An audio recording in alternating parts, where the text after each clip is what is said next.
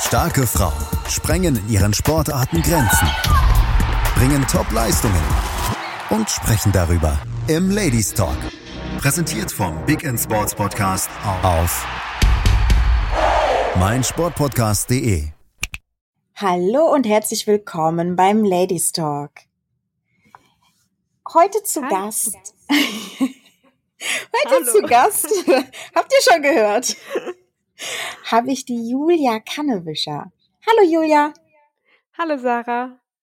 Es freut mich, dass du hier bist. Und zwar bist du hier mit äh, Tanzen und Yoga. Erzähl uns doch mal so ein bisschen, was, ja, welche Art von Tanzen und ich weiß gar nicht, gibt es auch unterschiedliche Arten von Yoga? Wenn ja, welche machst du? Ähm, ja, also wie du gesagt hast, es gibt sehr unterschiedliche Arten von Tanzen. Ähm, ich würde mich als zeitgenössische Tänzerin definieren oder gehöre zum zeitgenössischen Tanz. Ich habe aber auch ähm, von Kindesbein auf Ballett gemacht und später auch eine Weile Jazz. Ähm, Genau. Und zeitgenössischer Tanz, das ist, glaube ich, immer so schwierig für die Leute, sich darunter etwas vorzustellen, wenn sie das noch nie gesehen haben, ist eine sehr freie Form des Tanzen insofern, dass alle Bewegungen dazugehören können. Also es gibt nicht ein fixes Vokabular, wo man sagt, das darf sein und das darf nicht sein, sondern es gibt sehr, sehr viele verschiedene Stilrichtungen, sehr verschiedene Techniken auch und was auch dazugehört, ist die Improvisation.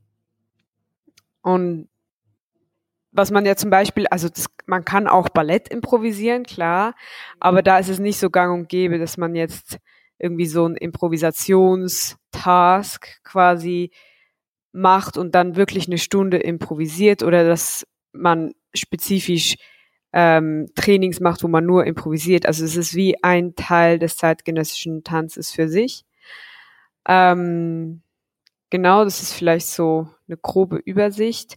Im zeitgenössischen Tanz ist es auch so, dass es sehr viel ähm, Sachen am Boden, über den Boden, in den Boden und weg vom Boden gibt. Mhm. Ähm, genau. Und Yoga gibt es auch verschiedene Stile. Ich mache so verschiedene Stile auch. ähm, also ich habe das erste Mal, als ich Yoga angefangen habe, ähm, habe ich Bikram Yoga gemacht. Das ist so Hot Yoga, wo man eine Sequenz bei ähm, so bisschen mehr als 30 Grad macht. Also man schwitzt wirklich, wie wenn man in der Sauna Yoga machen würde. Und da bin ich eigentlich so dann zum Yoga gekommen. Und irgendwann habe ich gemerkt, okay, ähm, ich will jetzt noch mehr wissen. Und dann habe ich eigentlich erst so gesehen, wie groß das Feld des Yogas noch ist und was es eigentlich ist, ähm, jetzt hinter dieser sehr fixen Sequenz, die sich gut verkaufen lässt, aber eigentlich nicht wirklich alles vom Yoga so repräsentiert, würde ich persönlich sagen. Es gibt bestimmt Menschen, die haben ganz andere Meinungen. Das ist auch okay.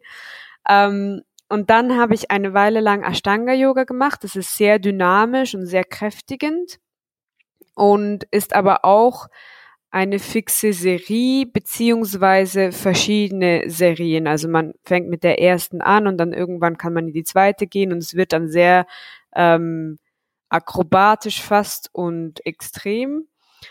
Und dann ähm, bin ich eigentlich zu dem gekommen, was ich auch heute noch praktiziere und auch unterrichte, und das ist ähm, das Vinyasa-Yoga und aber auch äh, das Hatha-Yoga und das Yin-Yoga und alles, was dazwischen so ist. Das heißt, ähm, man ist in der Gestaltung der Stunde jetzt als Lehrer ziemlich frei, wie man sequenziert. Also es gibt nicht so eine starre Form. Und auch in meiner Praxis bin ich insofern freier. Was für mich, glaube ich, das Wichtigste ist, ist die Koordination von Atmung und Bewegung.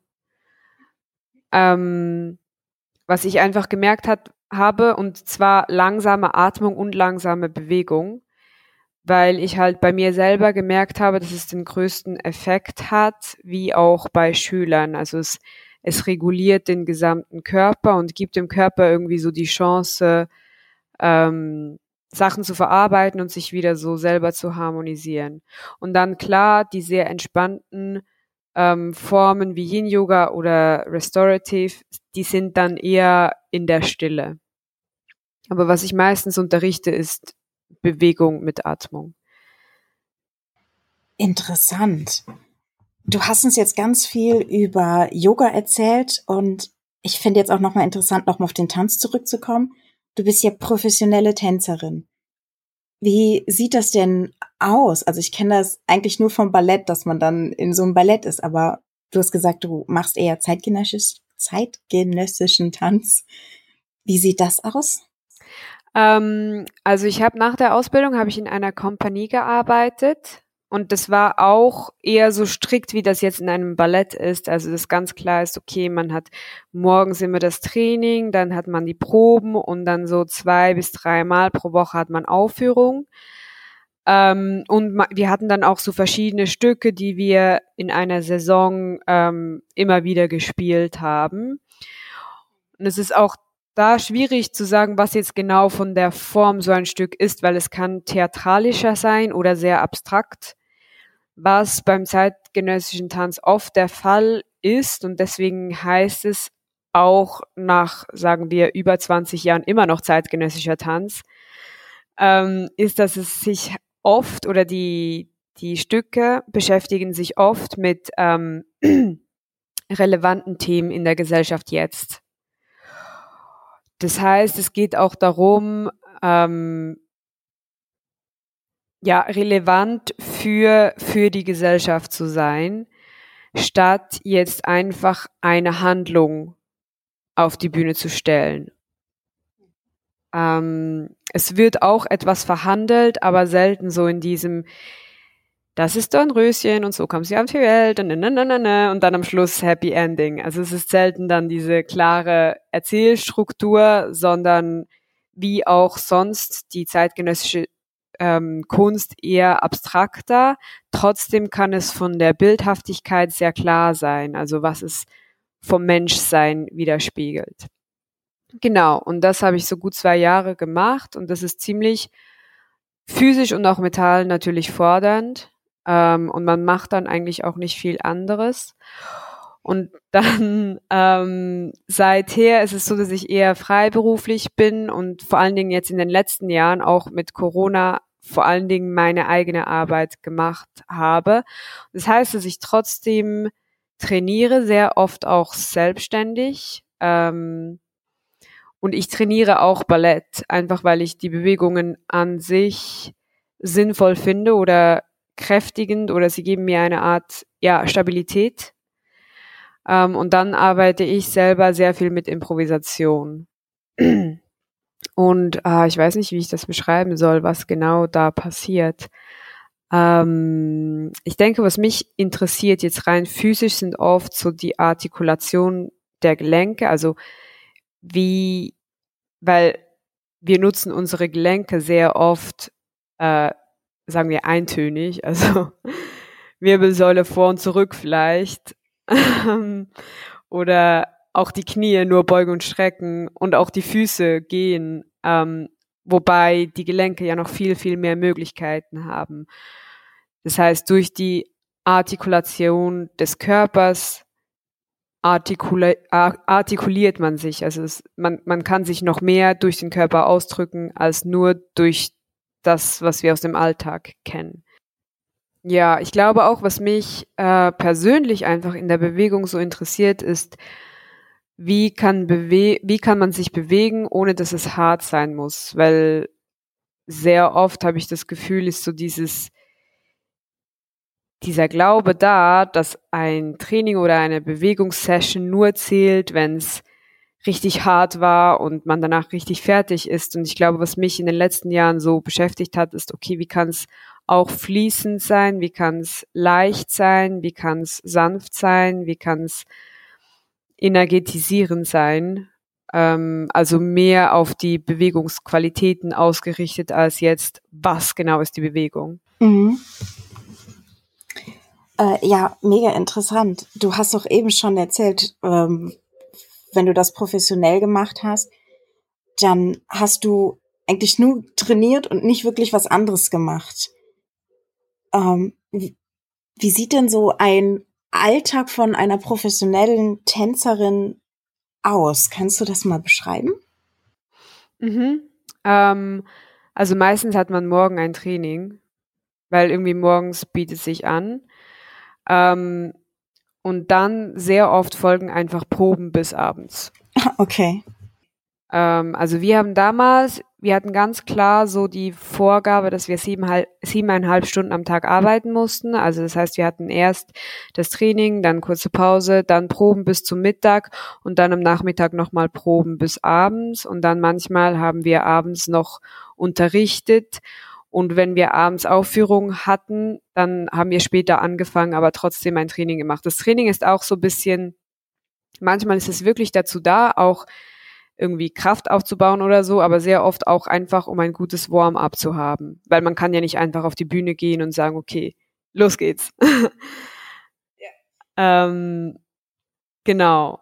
Und im Grunde, also für mich war es dann meistens so, okay, morgens haben wir angefangen, wir hatten das Training, dann die ganzen Proben und dann abends will man eigentlich nur was essen und dann schlafen. Also es, man, also ich hatte dann nicht mehr irgendwie Zeit, wahnsinnig viel zu unternehmen oder so. Also ich habe dann wirklich auch die Regenerationszeit gebraucht, auch während der Ausbildung. Es war auch sehr intensiv. Ähm, ja, genau. Und dann, wie gesagt, viele unterrichten dann auch selber noch. Und dann ist der Tag auch eh schon ziemlich um. ist das denn nur die in Anführungszeichen normale Fünf-Tage-Woche oder tatsächlich mehr? So und so. Also ich glaube, es gibt zum Beispiel in Deutschland gibt es klare Regeln auch wie, also dass Tänzer Pausen brauchen. Also wenn zum Beispiel an einem Staatstheater ist ganz klar, okay, äh, so und so viel Regenerationszeit muss eingerechnet sein im Tag und auch in der Woche der Tänzer. Ähm, in der freien Szene ist es so und so. Als ich in einer Kompanie gearbeitet habe, da war ich in der Slowakei und da war es dann, also generell hatten wir fünf Tage Woche und am Wochenende frei, aber manchmal war es auch so, dass wir irgendwie getourt sind oder so und dann hatten wir dann drei Wochen kein richtiges Wochenende und dann vielleicht irgendwie so ein Halbtag oder so frei.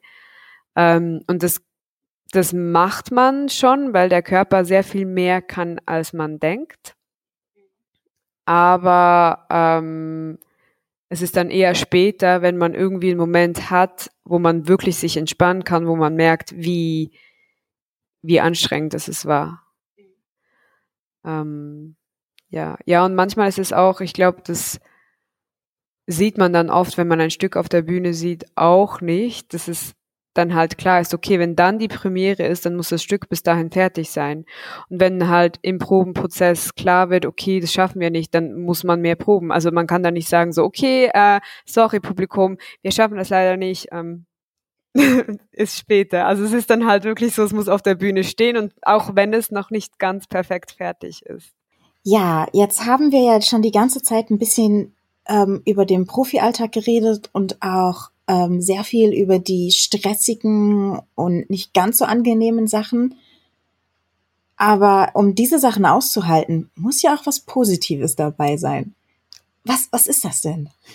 Ähm, also ich glaube, das ist vielleicht der Hauptpunkt eigentlich vom Tanzen, dass es halt äh, einfach das Beste ist. Also ich glaube, wenn man tanzt und dieses Gefühl kennt, dann ist es irgendwie das Beste, was man kennt. Eine Art und Weise, wenn das Sinn macht. ähm, und sehr lange dachte ich, dass es halt dieses auf der Bühne stehen, so dass das richtig tolle ist. Und irgendwann später habe ich dann gemerkt, okay, es geht mir tatsächlich auch einfach nur um das Tanzen an sich. Also dass auch das einfach ganz, ganz wichtig ist.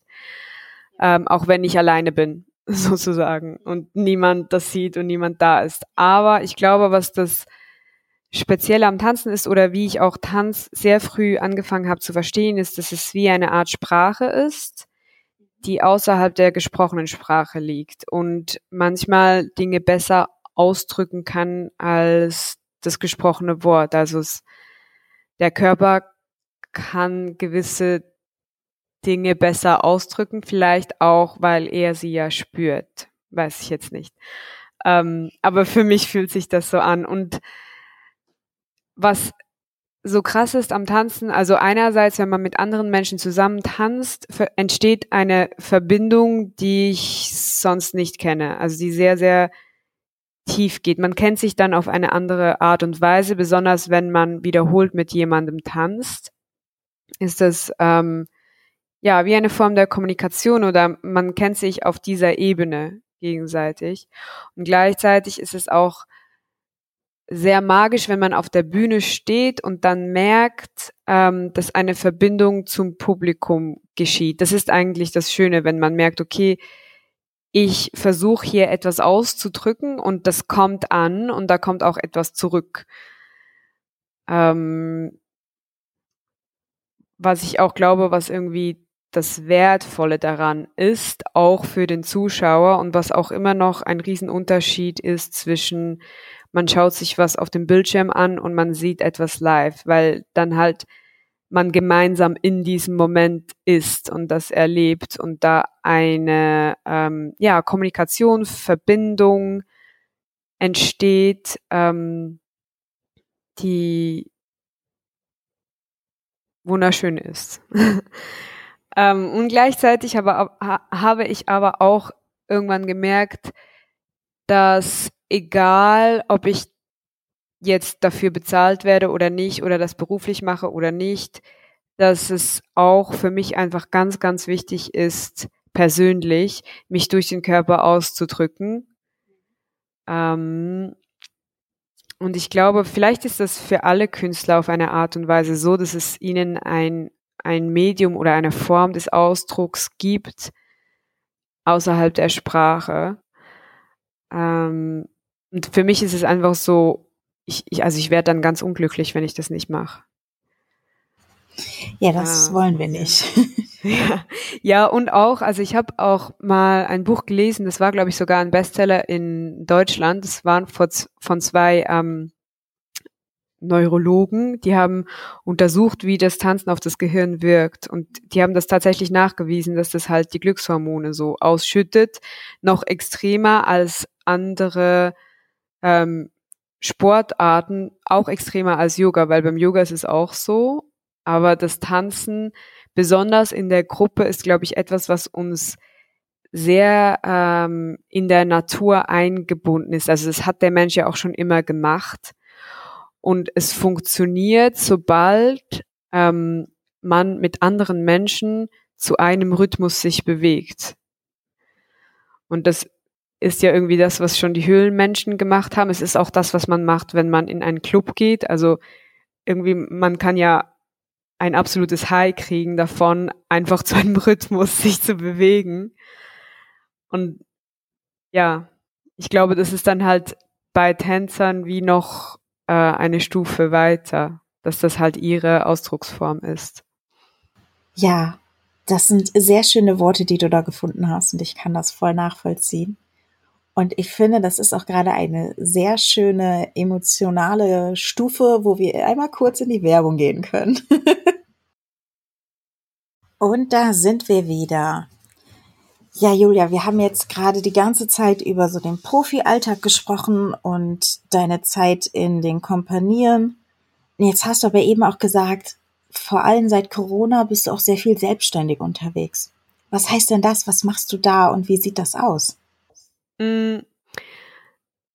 Also erstens, wie gesagt, ist es so, dass ich schon relativ lange ähm, mir selber mein Training sozusagen erhalten kann. Also ich, klar, es ist jetzt nicht so, dass ich jedes Mal so eine Stunde für mich selber vorbereite und dann denke, okay, jetzt gehe ich zu mir in die Stunde. Ähm, aber eher so halt die Übung, wo ich weiß, okay, ähm, ich mache die Musik an und dann ist das so ein Selbstläufer und es hält mich einigermaßen fit oder auch stabil und ich fühle mich danach auch gut und ja, arbeitet so den ganzen Körper durch, kann man sagen.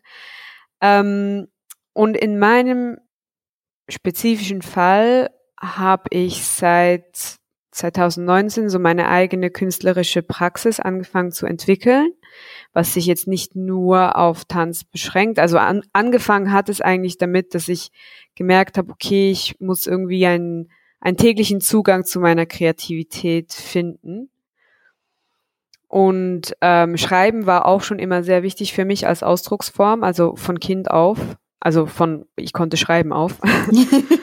ähm, und ich habe dann angefangen, jeden Tag irgendwas zu schreiben und ein, ein Video aufzunehmen von mir, wie ich tanze. Und es hat immer auf Improvisation beruht oder ja, gestanden sozusagen.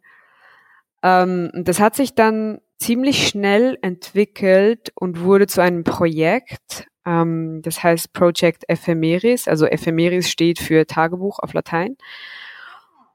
Und es wurde dann halt insofern auch größer, dass logischerweise sich das, das Schreiben sehr entwickelt hat. Also immer wenn man etwas jeden Tag macht, dann denke ich, findet eine Entwicklung statt oder ein Prozess.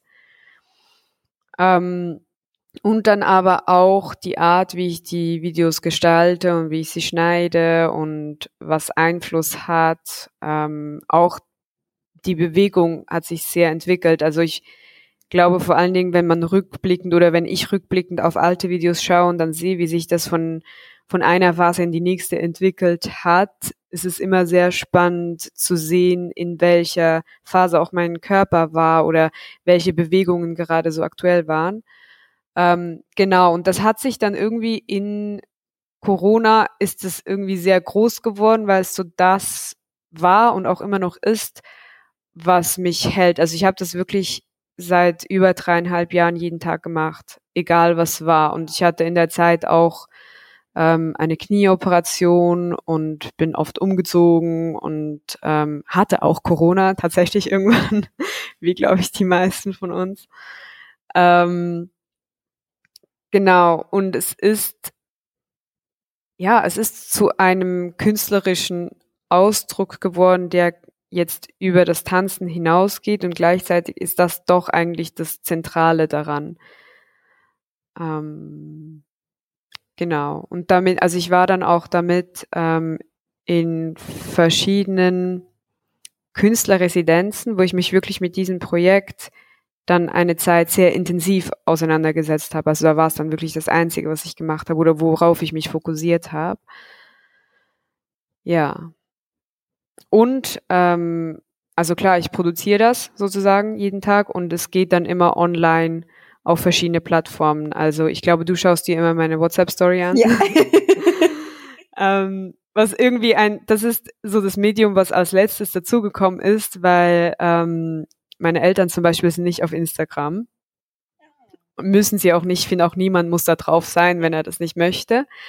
Und irgendwann habe ich dann halt angefangen, das auch auf meine WhatsApp Story zu, zu tun, weil ich dachte, dann können sie das auch schauen. Und dann hat, war das aber so schön, weil da, da schauen halt nur Leute, die ich wirklich persönlich kenne oder Kontakt habe. So, es sind nicht irgendwelche Leute. Und es sind auch nicht viele Leute, also es ist eine Art sehr persönlich, weil ich dann immer so, ah, okay. Ähm, und dann, klar, ist es auf Instagram und auf TikTok und ähm, von Instagram natürlich auf Facebook und aber auch auf meiner Webseite. Also es ist auch ein Blog, der jetzt unabhängig von den ganzen Plattformen ist. Ja, und das würde ich sagen, ähm, ist meine Definition von mein selbstständiges äh, künstlerisches Arbeiten so. Wow, das ist eine sehr coole Definition. Und wie du schon sagtest, ich sehe das auch bei WhatsApp immer und ich finde das mega interessant. Ähm, und das Gestalten und das Schneiden, das machst du auch alles selber? Also es ist wirklich nur du? Nur ich, nur ich. Also klar, es ist, ähm, es ist so, dass ich sehr oft ja auch Musik drauf packe und ähm, jetzt vor diesem Jahr, also bis Ende letzten Jahres, war es so, dass man ja Musik sehr gut überall finden kann auf dem Internet. Also ähm, und dann habe ich irgendwie so gemerkt, okay, ich glaube, ich möchte einen ich möchte nicht mehr, dass das so willkürlich ist. Ich möchte einen Bezug zu den Musikern haben. Und auch, weil ähm, wenn man, also ich, man kann ja nicht bekannte Musik oder erkennbare Musik nutzen, weil die wird dann zensiert, ähm, besonders auf den Apps. Und dann habe ich äh, angefangen, Kontakt herzustellen zu verschiedenen Musikern, die halt von hier, also meiner Heimat der Schweiz sind, die ich ähm, entweder kenne oder irgendwie in Kontakt gekommen bin und habe angefangen zu fragen, so, hey, darf ich deine Musik benutzen? Und ähm, habe die dann auch wirklich zugeschickt bekommen und es ist in dem Sinne, also es ist nicht wirklich eine Zusammenarbeit, weil ich kriege einfach die Musik und kann dann damit quasi machen, was ich möchte, aber es ist trotzdem ein künstlerischer Austausch, weil ich dann doch dem jeweiligen Musiker das Video immer schicke. Und dadurch ist man einfach in Kontakt und es fühlt sich dann nicht mehr so, das ist alles nur von mir an, sondern es ist auch, ja, wie ein, ein ja, doch eine Zusammenarbeit oder eine Verbindung zwischen Menschen. Und manchmal selten kommt es auch vor, dass jemand die Kamera hält oder vielleicht sogar mit dem Video ist, obwohl das ist eher selten. Aber manchmal passiert das auch. Ähm, ja, und was man nie vergessen darf, Kunst ist ja auch da, weil es jemand gibt, der sie ansieht. Das heißt, ähm, ich glaube, mit Kunst, klar, ich mache das irgendwie so für mich selber, aber man möchte ja auch etwas bewirken oder man möchte es als ähm, so etwas, was man beiträgt der Gesellschaft oder den Menschen, die das anschauen. Und deswegen ist es eben genau sehr, sehr schön, wenn mich jemand darauf anspricht oder wenn ich halt auch sehe, dass jemand wirklich fast täglich mitgeht oder sich das regelmäßig anschaut. Und es gibt wirklich auch Leute, zum Beispiel auf Instagram, die sich das seit mehr als einem Jahr oder mehr als zwei Jahren sogar wirklich fast jeden Tag anschauen. Und es ist dann doch auch also sie tragen auch dazu bei, dass das Projekt weitergetragen wird. Ja, sehr schön. Ich habe jetzt noch eine Frage und zwar, wenn jetzt uns jemand zuhört, die oder der gerne auch in die entweder Profi-Tänzer-Richtung gehen möchte oder vielleicht Yoga-Lehrer-Richtung gehen möchte, hattest du Tipps für den Anfang oder für die ersten Bausteine oder so? Ähm, nicht so wirklich. äh, also ich war halt in meinem Umfeld so die Einzige, die das machen wollte und musste alles irgendwie so ein bisschen selber rausfinden. Ähm, ich würde sagen, also ich nehme an, dass eine, ein Großteil unserer Hörerschaft in Deutschland ist. In Deutschland gibt es tatsächlich sehr gute Möglichkeiten, ähm, also Ausbildungsmöglichkeiten, aber auch einfach in Tanzstunden zu gehen und an Leute vielleicht auch ranzukommen, die sagen können, hey, guck mal hier. Also zum Beispiel in Düsseldorf gibt's das Tanzhaus Nordrhein-Westfalen, ähm, das auch super viel tolle Sachen auf die Bühne bringt. Ähm, und dann Berlin logischerweise ist sehr groß.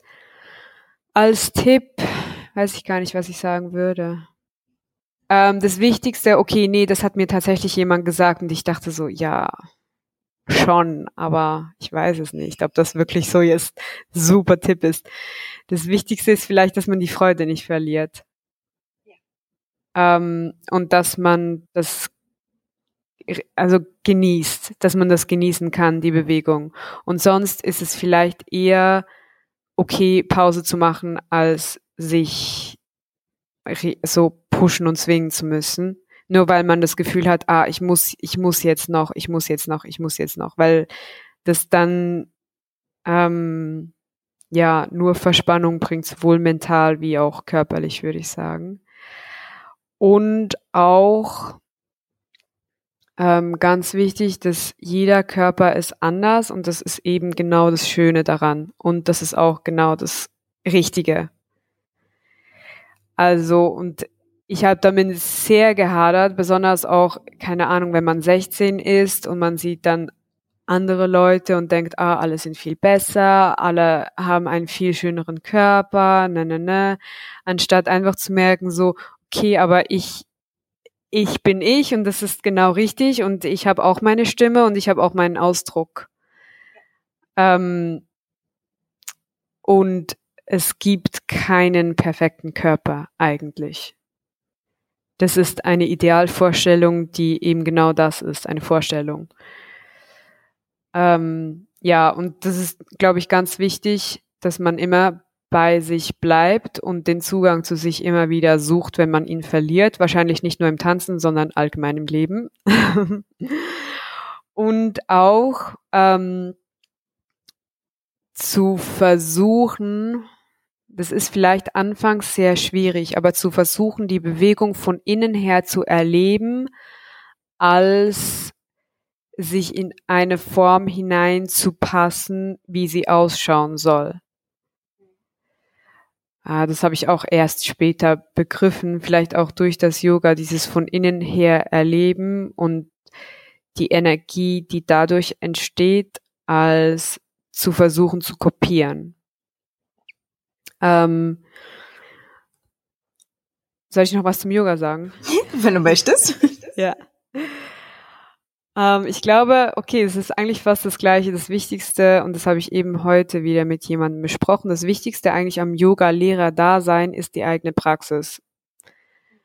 Weil man kann nicht unterrichten, was man selber nicht praktiziert hat oder praktiziert. Ähm, und auch hier ist eigentlich das Wichtigste die Authentizität. Also wer bin ich und wie ist es, wenn ich meine Stimme benutze und meine Stunden gestalte. Ähm, wenn man sich, also wenn jetzt jemand zum Beispiel schon lange Yoga macht und sich das überlegt, würde ich sagen, bei einer Ausbildung ist sehr wichtig, dass man sich einen Lehrer sucht, der für einen auch persönlich passt und wo man das Gefühl hat, okay, die Person kann mich auf persönlicher Ebene weiterbringen, weil wenn die, wenn das ein super bekannter toller Lehrer oder eine super tolle Lehrerin ist, wo alle sagen, ja, super und so, ähm, wie sagt man, so viel Wissen und bla bla bla, aber man geht dann zu der Person und merkt so, ja, schon toll, aber irgendwie stimmt die ähm, Verbindung zwischen uns nicht oder ich, ich, es haut mich irgendwie nicht um, dann ist es vielleicht besser, sich jemanden zu suchen, wo man wirklich merkt, ah, doch, das ist das ist so meine Art der Person. Wir sind auf einer Läng Wellenlänge und die Person kann mich persönlich weiterbringen, weil eigentlich, also ich habe auch schon in Yoga, ähm, Yoga-Trainings, Teacher-Trainings unterrichtet selber oder mitunterrichtet. Und klar lernt man die ganzen Positionen und wie man eine Stunde sequenziert und wie man sich vor die Leute stellt. Und das ist alles ganz wichtig. Aber ähm, man lernt vor allen Dingen sehr viel über sich selber. Also Yoga ist auch sehr viel Selbstreflexion ähm, und mit sich selber so ins Reine kommen. Und es ist nicht, dass man irgendwann mit sich selber im Reinen ist, sondern dass es ein ständiger Prozess ist. Ähm, genau. Und ja, ich glaube, es, also es gibt endlos viele Yoga-Lehrerausbildungen und es ist wirklich so die Frage, was ist für mich richtig? Ja, sehr cool. Das auf jeden Fall, ähm, ich denke, gute Tipps, auch wenn sie manchmal ein bisschen kryptisch sind und sie man, man, man sie häufig hört und nie wirklich weiß, was damit gemeint ist. Ja. Aber ich finde sie trotzdem äh, schön und wichtig. Und ich würde sagen, wir gehen noch mal kurz in eine Pause und kommen gleich wieder. Bis gleich. Und da sind wir wieder. Jetzt haben wir ganz viel über, ja, deine professionelle Geschichte gehört. Jetzt bin ich mal gespannt drauf. Wie bist du denn überhaupt zum Tanzen und zum Yoga gekommen? Was ist denn so deine persönliche Geschichte? Mm, also die Geschichte, wie ich zum Tanzen gekommen bin, ist eigentlich wirklich, wirklich süß. Und zwar ähm, als ich Kind war, konnte ich sehr oft abends nicht einschlafen und meine Eltern mussten mich rumtragen und manchmal durfte ich auch fernschauen mit ihnen. Und ich weiß noch, ähm, dass ich einmal mit meiner Mama äh, Fernsehen geguckt habe und da war eine, ich denke, es war eine Ballerina, ich meine, man kann es nicht so wirklich sagen. Ich denke, es war eine Ballerina im Fernsehen und ich dachte so, boah, das will ich auch. Und ich habe es aber nicht direkt gesagt, weil ich war, ich habe es dann so ein bisschen mitgetragen und dann irgendwann habe ich gesagt so, mh, hm, ich möchte gerne zum Tanzen gehen. Und äh, meine Mama hat damals zu mir gesagt, so ja, vielleicht fängst du jetzt erstmal einen Kindergarten an und dann gucken wir, ob du noch Kapazität hast und so. Und ich so, okay. Und dann bin ich in den Kindergarten gegangen und dann habe ich gesagt, so, jetzt, jetzt will ich zum Tanzen gehen. Also es ist wirklich von mir aus gekommen. Ähm, und wir haben dann in meiner Heimatstadt in Zug eine Tanzschule gefunden, wo ich dann angefangen habe. Und ich meine, mit fünf macht man erstmal Kindertanz. Und das ist eigentlich sehr sehr frei. Klar, man bringt den Kindern so gewisse Formen bei oder man arbeitet daran, dass sie auf einem Bein stehen können, etc., etc., aber es ist sehr, sehr spielerisch. Und ich bin dann tatsächlich, bis ich dann in die Ausbildung gegangen bin, da in die, in die Tanzstunden gegangen. Ähm, ich bin dann auch noch in andere Stunden gegangen, halt, weil es ja, irgendwann bin ich ein bisschen daraus herausgewachsen, aber ich habe trotzdem den Bezug nie verloren. Ich habe auch da ähm, dann angefangen zu unterrichten mit Kindertanz, habe ich auch angefangen dann und ähm, bin auch immer wieder so zurück, weil es doch wie der Ort ist, wo ich aufgewachsen bin, tänzerisch sozusagen. Und wir hatten auch, also ich muss sagen, rückblickend hatten wir auch äh, Schulaufführungen, die dann doch sehr professionell waren von Technik und Kostüme und so weiter. Also ich habe das früh so mitgekriegt. Und auch ähm, meine wichtigste Lehrerin in Kindes- und Jugendjahren war sehr darauf bedacht, dass man auf eine Art tanzt, die gesund ist für den Körper. Also dass man nicht über die eigene Ausdrehung hinausgeht, zum Beispiel, dass man ähm, mit den Gelenken auf eine funktionale Art und Weise umgeht, was ähm, also habe ich erst später gemerkt, wie viel Wert das hat. Genau. Ähm, ja, und wie gesagt, also ich habe dann Kindertanz gemacht und dann irgendwann war das halt Kinderballett. Und dann, ähm, glaube ich, so mit zwölf oder so habe ich mit Jazz noch angefangen. Und erst mit 13 tatsächlich bin ich zum zeitgenössischen Tanz gekommen. Und da haben wir, habe ich eine Lehrerin gehabt, wir haben ganz viel Floorwork gemacht, also am Boden rollen und sliden und ich glaube, man kann sich das schlecht vorstellen, wie viel Technik dahinter steht, wenn man am Boden rumrollt.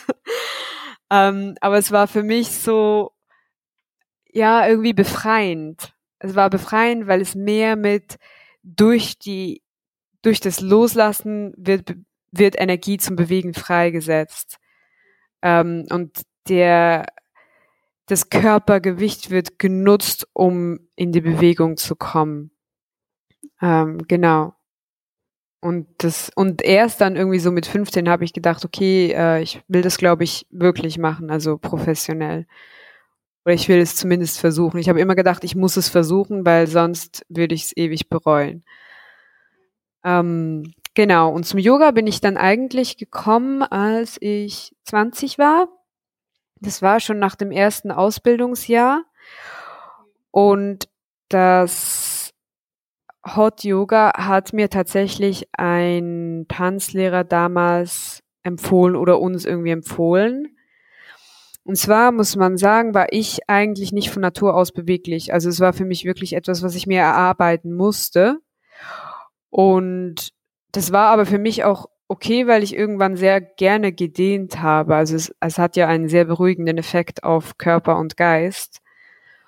Und dann ähm, hat das Yoga mich in der Hinsicht doch noch mal einen großen Schritt weitergebracht.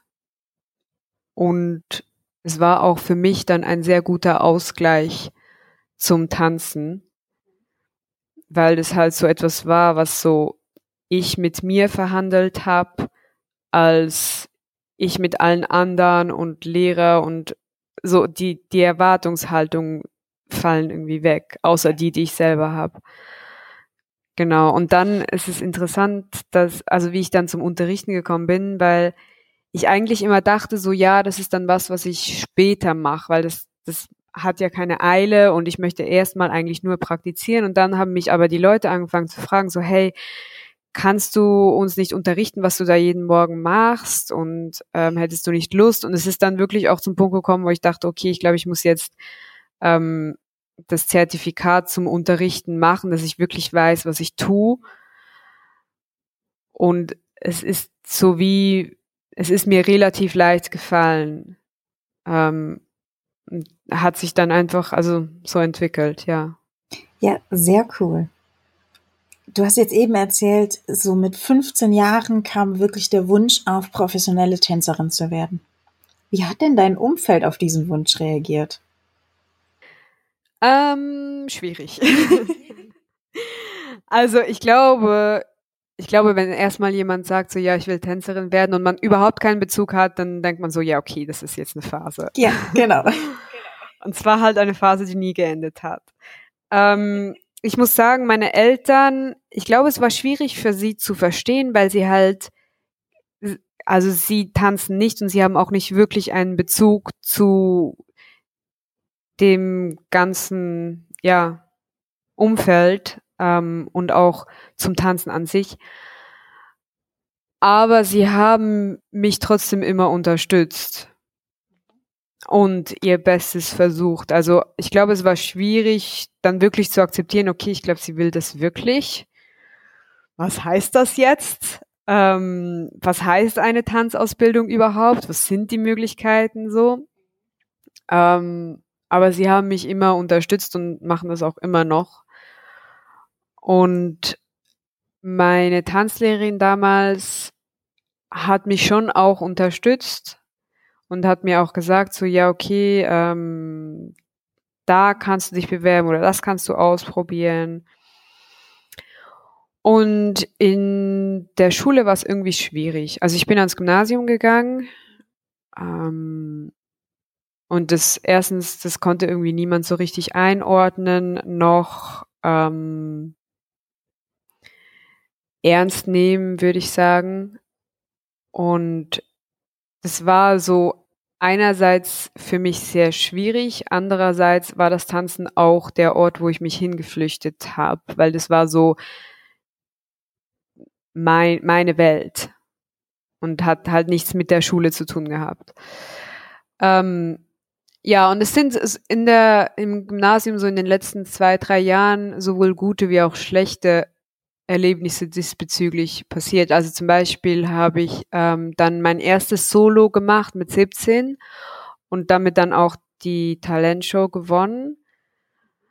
Ähm, und es gab dann auch wirklich viele Lehrer, die das sehr unterstützt haben und das mega toll fanden, dass ich das mache und auch Verständnis hatten und alles. Und dann gab es aber auch so Momente, wo das so belächelt wurde ähm, oder wie gesagt nicht ernst genommen. Also würde ich sagen so, ja, ich möchte gerne Prinzessin werden. Es ist halt nie im Leben das Gleiche. Also ich will auch den Beruf nicht abwerten, weil ich glaube, auch das ist schwierig.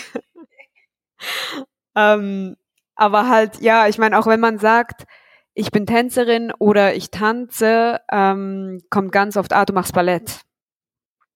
Und dann irgendwas anderes kann man sich nicht darunter vorstellen. Und für mich ist halt so, ja, ich praktiziere auch Ballett, aber das ist nicht das, was ich jetzt auf der Bühne machen würde. Und es ist dann ganz schwierig, das wirklich so jemandem näher zu bringen, der absolut keinen Zugang hat. Ähm, ja, und zwar dann aber auch für mich irgendwie gut. Also ich bin dann nach Schulabschluss erst nach Kopenhagen und dann war ich in München und dann in Kassel in der Ausbildung und es war für mich dann auch irgendwie wichtig, wegzugehen und dieses gesamte Schulumfeld für einen Moment einfach zurückzulassen. Ja. Aber genau das hatte ich halt gedacht, weil viele kleine Mädels sagen irgendwann, sie wollen gern mal Ballerina werden oder so und meistens wird's nicht ernst genommen. Ja. Aber ich find's schön, dass deine Eltern dich trotzdem unterstützt haben und dich nicht hängen lassen haben, weil das kommt ja auch nicht selten vor. Ja, ja, wirklich. Ähm, und auch, dass man halt, also weil das, das Stigma ist so, okay, ähm, aber damit kannst du ja gar nicht überleben, damit kannst du das, wie, wie willst du als Tänzerin überhaupt mit dem Leben klarkommen, ne, ne, ne? das stimmt auch auf gewisse Art und Weise, dass das ein, also dass es nicht ein super lukrativer Job ist. Also wenn man jetzt Geld verdienen will, dann ist man da am falschen Ort. Aber halt zu sehen, dass, und ich glaube, das gilt für alle Kunstformen, dass es einen dafür anderen Wert hat, wenn ein Kind wirklich seine Kreativität ausleben möchte und das eventuell sogar braucht.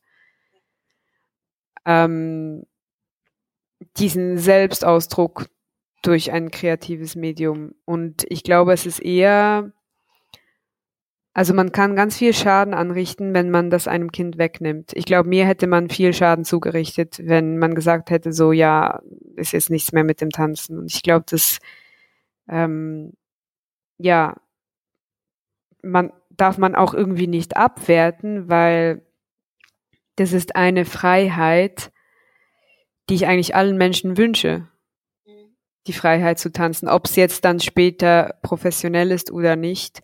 Und ich glaube auch zunehmend gibt es mehr Möglichkeiten, obwohl man in die Schule geht und ins Gymnasium geht, trotzdem mit dem Tanzen wirklich weit zu gehen und zu kommen.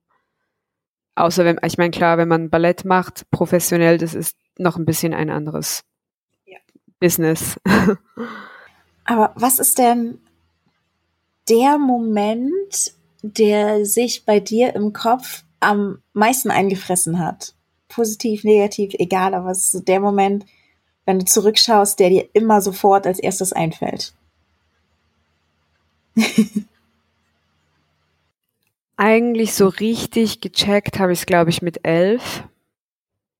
Da hatten wir, wir haben den Nussknacker aufgeführt, aber es war, also das klassischer Ballett, aber wir haben nicht so wirklich Ballett gemacht und es war eine gemischte Gruppe, also ähm, ich war, glaube ich, eine der jüngsten. Wir waren irgendwie vier in meinem Alter und die anderen waren alle jugendlich oder sogar erwachsen. Ähm, und es war bei uns in meiner Heimatstadt und es war irgendwie so ein unterstütztes Projekt. Also wir konnten das wirklich irgendwie zehnmal aufführen und es war Kostüme und alles und es wurde auch für Schulen aufgeführt. Also es sind dann aus dem ganzen aus der ganzen Region die Schulklassen gekommen. Ähm, und ich weiß noch, äh, also ich kann mich noch an, der, an den Geruch der Bühne erinnern, tatsächlich, wie es auf dieser Bühne riecht. Und ich weiß noch, ich habe damals in mein Tagebuch geschrieben, das ist das beste Gefühl, das ich je hatte. Und es gibt überhaupt nichts Besseres auf dieser Welt. Das will ich für immer machen. Ja, wow. Ja, und es gab danach bestimmt auch Momente, wo ich auf der Bühne war und dieses Gefühl nicht hatte, weil es ist halt auch nicht jeder Tag gleich. Aber das ist auch so vielleicht der Moment oder das Erlebnis, wo ich weiß, ich, ich habe das irgendwie in mir oder ich weiß, dass es das gibt.